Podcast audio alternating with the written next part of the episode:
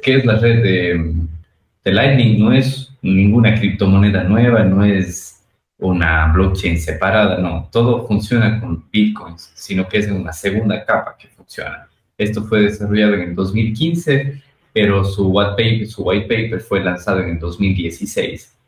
Entonces, ¿por qué se lanza la red de Lightning?